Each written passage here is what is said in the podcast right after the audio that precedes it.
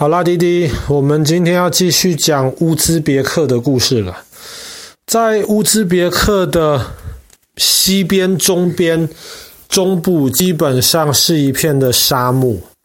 可是，在这个沙漠上面，有时候很奇怪，你会发现一些已经荒废的村庄，甚至你看得到荒废的船，以及这些荒废的码头。就在沙漠里面，这是一件很奇怪的事情，因为在乌兹别克沙漠中间，为什么会出现船呢？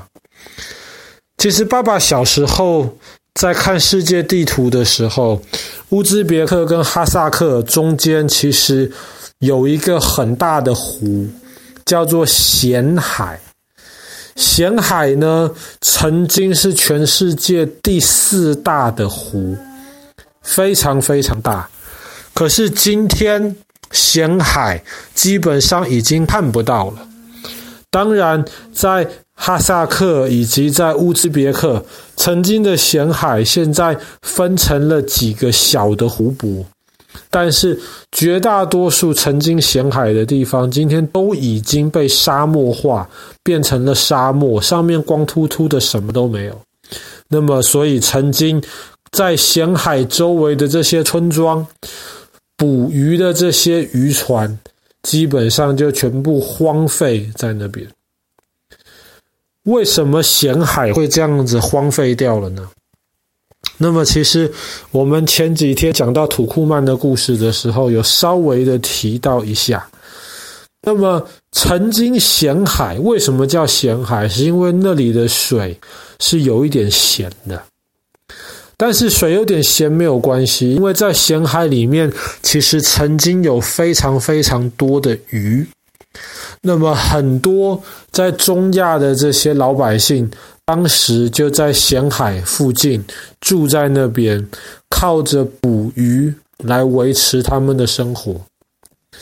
前苏联，他为了当时保护在咸海捕鱼的这些渔民。不让他们，比方说被一些海盗来来抢劫他们辛苦捕到的东西。前苏联还有一支咸海海军，那么咸海当时它是没有跟其他任何的这些海有河道来连通的，所以这个咸海海军的船其实当时是在其他地方造好。然后用火车、用这些汽车送到了咸海旁边，再在咸海里面组装起来。那么咸海当时产的鱼，可以提供这么大的苏联大概六分之一人口的需要，所以咸海曾经是产了很多鱼的。但是当时大概在六十年前左右的时候。当时的这些苏联科学家，他们想要赚钱，怎么赚钱呢？他们就想到一个办法，这个办法就是种棉花。为什么种棉花可以赚钱呢？因为我们其实生活当中，我们穿的衣服啊，可能我们盖的这个棉被的被单啊，很多这些东西其实都是棉花来做的。那么棉花这种植物呢，它又其实蛮适合在这种中亚的环境来生长，所以当时苏联科学家提出一个建议，就是我们种棉花，那么把棉花拿去卖掉就可以赚钱。可是种棉花需要水啊，这附近水不是很多。当时的苏联科学家就说没有关系，我们用咸海本来要流到咸海的水，我们把它改道。来灌溉我们的这些棉花田，这样子就可以解决问题了。所以他们为了赚钱，就这么做了。所以呢，当时在乌兹别克就出现的棉花田，然后帮乌兹别克，当时是苏联的一部分，赚了非常非常多钱。可是流到咸海里面的水就越来越少。其实当时苏联科学家也都想到了。只是他们觉得咸海的水本来就是咸的嘛，没什么用，又不拿来喝。有些鱼，可是苏联周围靠海的地方很多啊，有很多地方可以抓到鱼啊。那么咸海这个地方没有就算了，不是很重要的事情，还是种棉花、卖棉花换钱，这个比较实际。所以乌兹别克出现了更多更多的棉花田，慢慢的，大概四十年前，大家发现咸海越来越小，而且这个小的速度越来越快。这个时候，海曾经是海，现在变成开始慢慢的沙漠化，慢慢变成沙漠了，而且。本来可以流进咸海的这个地方的水越来越少，为什么呢？因为咸海曾经很大片的水，这些水蒸发到空中就变成云，这个云可能就在附近重新变成雨降下来，那么这些雨汇集到河水里面，就重新流到咸海里面去。但是因为咸海现在水不够了。所以，这个整个当地的气候都被破坏掉，当地就变得不下雨了。不下雨的话呢，陆地自然就慢慢变成沙漠，而且不下雨的话，这些棉花就需要喝更多的水，需要喝更多水的话，那么流进咸海里面的水就越来越少，所以这是个恶性循环。然后，当地的老百姓就为了增加棉花的产量。怎么办？他们就用了很多化学的这些药剂，这些化学的药剂撒在棉花上，虽然可以帮助棉花还是长得一样多。可是有一些化学药剂其实就流到当地的土里面去。咸海本来就是咸的，里面有盐跟其他的矿物质。水不见了，但是这些盐跟矿物质还在，而且浓度越来越高。现在又多了很多有毒的化学药剂，所以当地的老百姓就发现糟糕，为什么大家越来越常生病呢？因为土地里面的毒素越来越多，而且因为没下雨了，周围开始沙漠越来越大，出现沙尘暴，就是沙漠的风暴。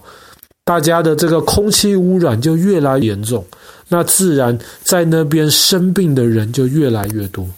这个时候，大家发现糟糕。更糟糕的是，在乌兹别克曾经咸海的这个地方，咸海中间有一个小岛。当时苏联的科学家就在这个小岛上面做了很多很可怕的生物实验，他们就专门研究一些细菌，研究一些病毒，想说如果当时他们要跟美国打仗的话，他们可以用这些生物武器。这些东西都是在咸海中间的小岛做研究，可是慢慢的。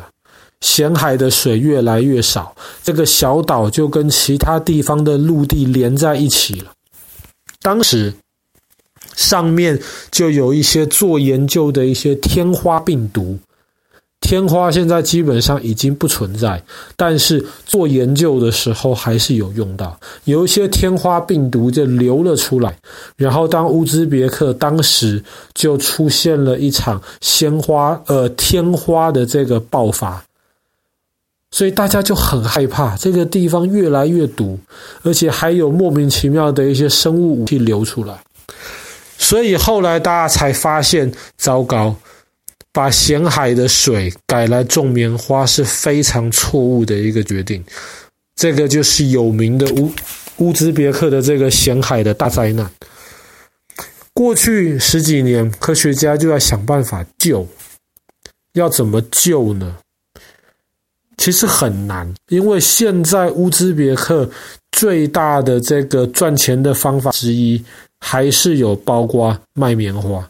你如果要把这个拿来给棉花浇水的这些水堵住了，重新灌回到咸海里面去的话，那当地靠种棉花的老百姓不用活了。所以现在科学家能够做的事情，就是一方面尽量。改种一些需要喝的水比较少的一些棉花的品种，然后另一方面，他们也是在还剩下咸海的一些一小部分啊，开始在那附近建水坝，然后不让水没事流到外面去，慢慢的增加这些还剩余的这个咸海部分的这个面积。那么这个确实有效果，在咸海剩余部分的这个水，不管是水量还是水的深度，其实都开始在慢慢增加。那么也有人想办法说，咸海往西边几百公里是里海，那么他们有想说，是不是挖条运河，把里海的水透过运河送到咸海里面来，这样子可以帮助恢复咸海的生态。可是后来大家发现这个要花太多钱了，所以暂时这个方法还没有开始使用当中。所以因为有这一次发生在乌兹别克这个咸海的生态灾难，所以后来全世界在其他地方基本上都没有人敢说要去改变当地的这个生态系统，因为带来的这些后果跟影响可能远远超过。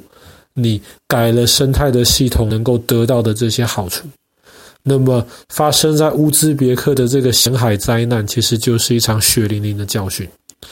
好啦，我们今天的故事就讲到这边，那弟弟晚安喽。